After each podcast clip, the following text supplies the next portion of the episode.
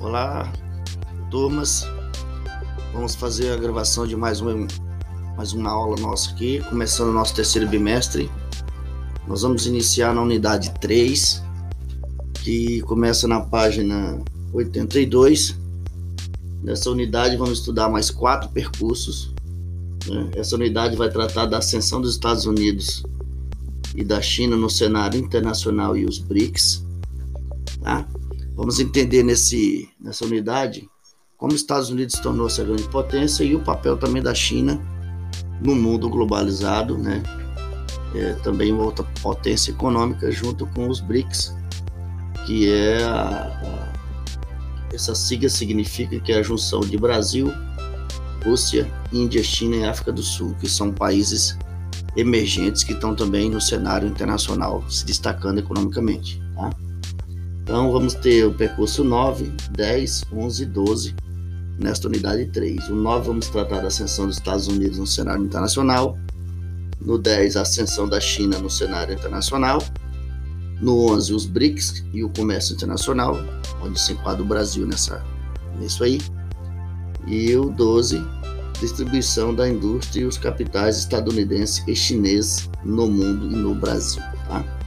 Então, vamos entender como os Estados Unidos chegou à grande potência econômica que é no mundo hoje, e a China também, como se tornou né, a segunda maior potência econômica do mundo, tá ok?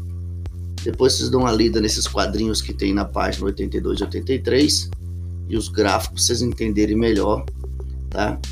É a configuração do que vocês vão encontrar nesta unidade 3. Beleza? Vira a página aí, página 84, então vamos iniciar aqui o percurso 9, a ascensão dos Estados Unidos no cenário internacional. Pois bem, item 1, Estados Unidos, localização e divisão administrativa. Veja o um mapa abaixo aí, a localização dos Estados Unidos está entre o México e o Canadá. Tá? É um país muito grande, é o quarto país maior do mundo. O Brasil é o quinto, tá? Então, só de leste a oeste, ó, na parte direita do mapa para a parte esquerda, que é leste-oeste, é, ele se estende por 4.500 quilômetros, tá?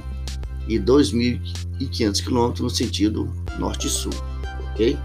É um país de dimensões muito grandes, continentais. Você tem ideia, no Brasil nós temos, né, é, quatro fuso horários.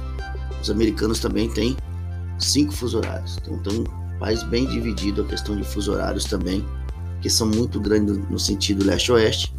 Então tem que ter essa, essa, esses fusos horários. Não dá para ter um horário único no país inteiro, tá?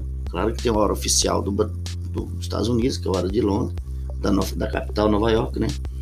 E os seus outros horários né, vinculados à hora principal, que é o caso nosso do Brasil, horário de Brasília, da capital nossa, ok? Muito bem. Então, os Estados Unidos divide-se em, em 50 estados autônomos, tá? É diferente dos estados brasileiros, os Estados Unidos e os estados americanos, eles têm autonomia, né? Eles têm leis próprias que não estão vinculadas a leis federais. Tem estado que tem pena de morte, outro estado não tem. Então, eles têm mais autonomias administrativas do que os estados brasileiros, tá? Mas também é uma federação, junto com todos os estados americanos. Então, são 50 estados, sendo 49 continentais, né? É, que ficam né, nos continentes, e um estado que é uma ilha, né? As ilhas do Havaí, que é fora do continente, que pertence aos Estados Unidos também, como você pode ver no mapinha aqui. O Havaí também aqui do lado esquerdo no mapa, na figura aí, tá?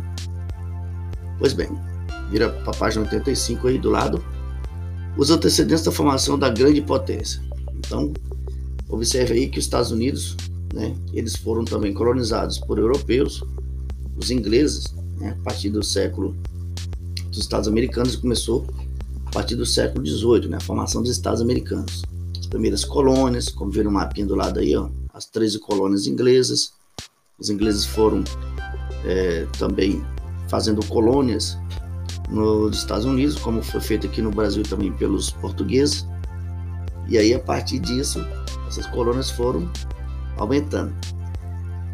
A independência e a conquista do Oeste, ó, 4 de julho de 1976. Então, nesse mês de julho agora, né, foi comemorado 4 de julho, a independência dos Estados Unidos, 1776. Você tem ideia, o Brasil só foi declarar sua independência em 7 de setembro de 1822, então bem à frente dos Estados Unidos. Tá? Então, os Estados Unidos declarou sua independência em 1776, 4 de julho. As três colônias inglesas se uniram, né? Declararam livres o domínio inglês. E aí partiu, partiram para a conquista do oeste, não, porque essa parte das 13 colônias ficava no leste. Então, se você acompanhar algum, for procurar, tem muitos filmes americanos que falam da conquista do oeste, tá? Então veja o um mapinha aí da figura, os mapas da figura 3, ó. 1776, como é que era. E aí a parte verde foi anexada, ó, cedida pela Inglaterra. 1803, outra, essa parte verde foi aumentada, ó, né? adquirido pela da França.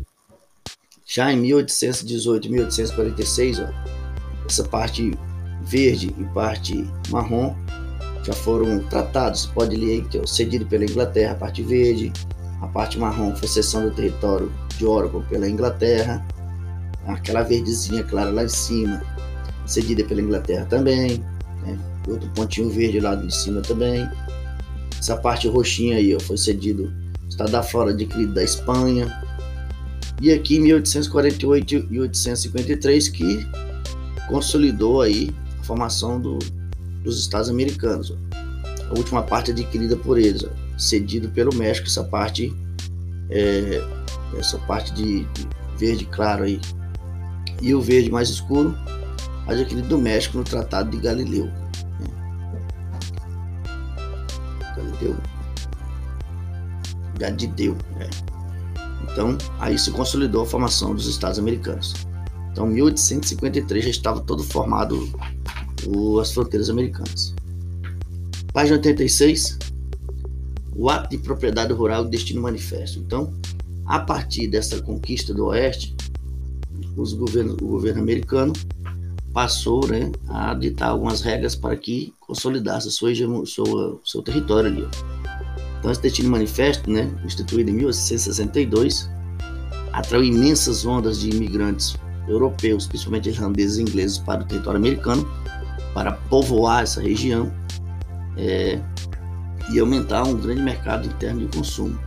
Então as pessoas foram atraídas porque eles davam terras, né, para as pessoas né, colonizarem e, e, e plantarem, né, consolidar seu território.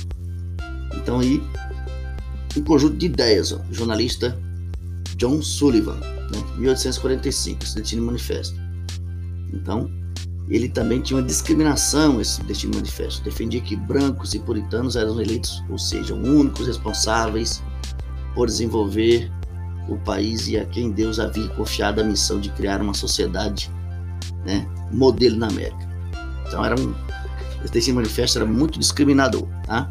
Tanto é que, baseado nesse Destino Manifesto, eles avançaram em direção ao oeste, massacrando milhões de índios, milhares e milhares de indígenas né, que eram nativos daquela região ali. Então você pode ver filmes americanos antigos aí que eles massacraram os índios. Os índios atacavam os colonizadores que estavam é, colonizando o oeste. Então houve muito conflito entre eles né, e eles massacraram mesmo, dizimaram quase todos os indígenas daquela região. E não foi diferente nos países aqui da América Latina aqui também, tá? No Brasil também, que acabou é, sendo dizimados milhares de indígenas também aqui em todo o território da América aqui. Não foi diferente. Poder de fogo, armas de fogo, né? Material bélico, armas potentes. Os índios só com flechas, né? E outros apetrechos não podem, é, não puderam enfrentar os colonizadores, né? Página 87 aí a política intervencionista externa os Estados Unidos, depois que se consolidaram no seu território, eles acabaram influenciando outros governos, principalmente aqui no continente americano. Eles diziam que essa doutrina Monroe aqui, ó, América para os americanos, ou seja, todos nós que já habitávamos aqui o continente americano, ele, entre aspas, protegeu o povo americano de influências de outros países externos, tá? Ou ele financiou ditaduras militares para frear o socialismo aqui na região da América, ou ele fez intervenção militar mesmo armada para que não deixasse que outros a expansão do socialismo também entrasse no continente americano aqui. No Brasil, no Chile e outros países da América Central ali, os Estados Unidos acabou influenciando, né, externamente e internamente em certos países aí, para que não deixasse que influências externas, né, é, deixasse sua hegemonia aqui. Então eles já estavam querendo dominar o continente aqui, como fazem isso até hoje, né? Muitos países aqui da América são, são dependentes dos americanos, do, dos Estados Unidos, né? Aí no mapa você pode ver as intervenções diretas dos Estados Unidos na América Latina. Então tiveram intervenção principalmente ali na Cuba, né, Nicarágua, América Central, Guatemala, né, pelas setinhas aí, ó, influência dos Estados Unidos, né, e a, é, a, a setinha vermelha é o protetorado estadunidense, que era a intervenção também indireta deles. Venezuela e por aí vai. Página 88, virando aí. Aqui tivemos aqui outro mapinha da figura 6 aí, intervenções diretas e indiretas dos Estados Unidos na América Latina, de 1954 a 1994. Pode ver, né? o Brasil tem uma estrelinha verde aí, ó. Então, intervenções indiretas, ou seja, força interesse político.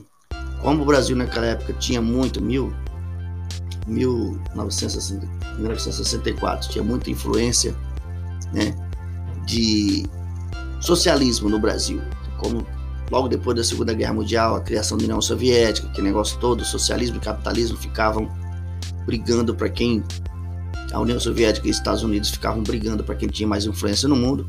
Então aconteceu de de ter essa influência americana aqui na América para impedir a expansão do socialismo. Foi assim que, né, em 1964, eles patrocinaram, né, incentivaram o chamado golpe militar no Brasil para impedir que tivesse essa expansão do socialismo aqui, se tornasse socialista o Brasil.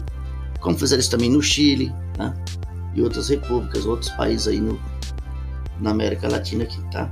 Então foi tudo questão de interesse político. Tudo beleza até aí? Ok? Na página 89 tem aqui uma estação socioambiental, o vácuo de poder global criado por Trump, que é o último presidente americano, abre espaço para a China. Então, o governo Trump, que acabou de, acabou de perder agora a reeleição dele, entrou o Biden, presidente americano. O Trump foi um ferrenho, né? ele, ele, ele, ele lutou, brigou muito com os chineses a questão da questão da econômica, economia mundial. Então, houve muito atrito dele com os chineses. E isso houve né, alguns reflexos na economia mundial. E isso, esse aperto que os Estados Unidos deu na China, a China acabou sendo se expandindo para outras regiões do mundo que os Estados Unidos acabou não não querendo ajudar. Então, o chinês aproveitou esse vácuo e, e entrou nesses lugares aí que os Estados Unidos deixou de, de atuar. Ok? Para entender melhor, vocês releiam as páginas novamente, tá? Para poder responder a atividade que será postada na próxima aula, tá? Obrigado a todos. Até a próxima.